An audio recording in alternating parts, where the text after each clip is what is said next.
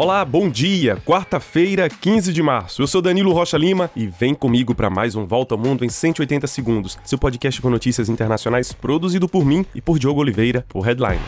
Vamos começar hoje falando da tensão entre os Estados Unidos e a Rússia. Os americanos acusam a Força Aérea Russa de ter derrubado um dos seus drones sobre o Mar Negro. Caças russos interceptaram o drone na região da Crimeia, na Ucrânia, que depois de ser atingido, teve que ser derrubado. O Mar Negro é uma área monitorada de perto pela OTAN desde o começo da guerra na Ucrânia. Por isso, a região tem registrado aproximações frequentes entre drones e aviões da OTAN e das forças russas. O embaixador russo nos Estados Unidos, Anatoly Antonov, reconhece que dois dos seus aviões interceptaram um drone. Diz que o recurso às armas é hostil por parte dos Estados Unidos e que seu país não procura o confronto. Ele pede que Washington pare de operar voos perto da fronteira russa.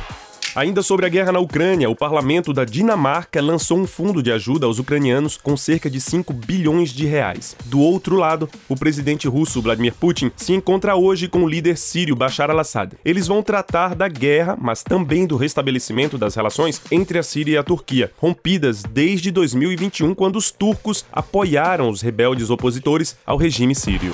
E por falar na Turquia, o terremoto do mês passado deixou marcas profundas na cidade de Antioquia. Olha, cerca de 80% dos prédios que ficaram em pé depois dos tremores deverão ser demolidos por causa de abalos nas suas estruturas.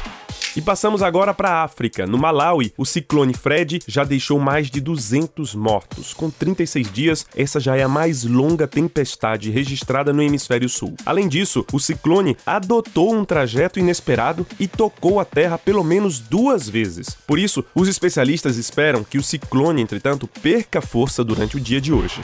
Passamos para os Estados Unidos. O Departamento de Justiça e as autoridades financeiras investigam o colapso do banco SVB. Os investigadores vão se concentrar agora na venda de ações de executivos da empresa semanas antes da quebra do banco. O novo diretor do SVB pede que os clientes retornem com seu dinheiro para que o banco possa se recuperar. Lembrando que o SVB entrou em colapso depois da retirada maciça de depósitos nos últimos dias.